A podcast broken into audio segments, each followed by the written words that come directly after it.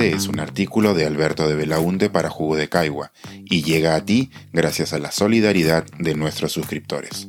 Si aún no estás suscrito, puedes hacerlo en www.jugodecaigua.pe. Mensaje para el 74%. Pasadas las elecciones, es hora de volver a encontrarnos. Hagamos el ejercicio de retroceder en el tiempo por un momento. Es la noche del 11 de abril, día de las elecciones de primera vuelta. Los resultados del conteo rápido nos anticipan que el balotaje será entre Pedro Castillo y Keiko Fujimori. ¿Qué fue lo que sentimos en ese momento? Buena parte del país se vio muy sorprendida y preocupada, especialmente porque el 74% de las personas que fueron a votar no lo hicieron por ninguna de esas dos opciones en la primera vuelta. Una cifra récord. Ese 74% esa noche y los siguientes días se vio unida por el pesimismo. Todos pensamos en la democracia, en el futuro de nuestra economía en crisis, en el manejo de la pandemia, en la lucha contra la corrupción, en todo lo que podía estar en riesgo.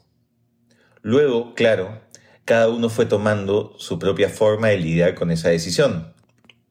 Algunos entregaron su voto con facilidad, otros con más reticencia.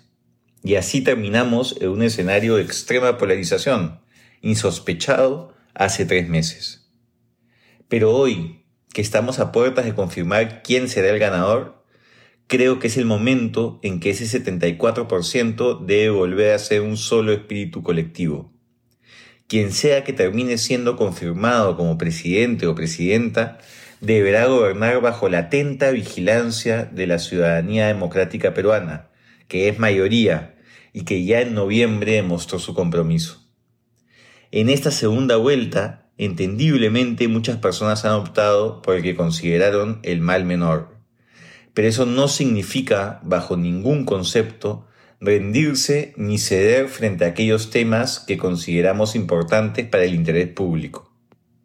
Hay que defender la autonomía de nuestro sistema de justicia, exigir que se respeten las libertades de información, que no se retroceda en la reforma educativa. Tenemos que reclamar porque no se deje de lado la agenda de reivindicación de libertades individuales, ni la aplicación del enfoque de género en políticas públicas. Debemos estar atentos para que no se ponga en riesgo los fundamentos económicos que han permitido que nuestra economía crezca, entre ellos la disciplina fiscal, la autonomía de la banca central y la apertura de mercados. Y debemos velar también por las minorías vulnerables de nuestro país frente a discursos populistas o retrógrados. La única forma en que podemos lograrlo es si lo hacemos todos juntos. Por eso, si en el calor de las diferencias electorales de segunda vuelta discutiste con alguien o si saliste de grupos de WhatsApp, es el momento de volver a encontrarse. Porque el país no se defiende cada cinco años, sino de manera constante. Porque cuando tengas que salir a marchar contra cualquier abuso en uno u otro caso, no serán Keiko Fujimori ni Pedro Castillo los que te acompañen, sino tus amigos, tu familia, tus compatriotas. Ese 74% unido es a partir de ahora nuestra garantía democrática. Este es un artículo de Alberto de Belaunde para Jugo de Caigua y llega a ti gracias a la solidaridad de nuestros suscriptores. Si aún no estás suscrito, puedes hacerlo en www.jugodecaigua.com.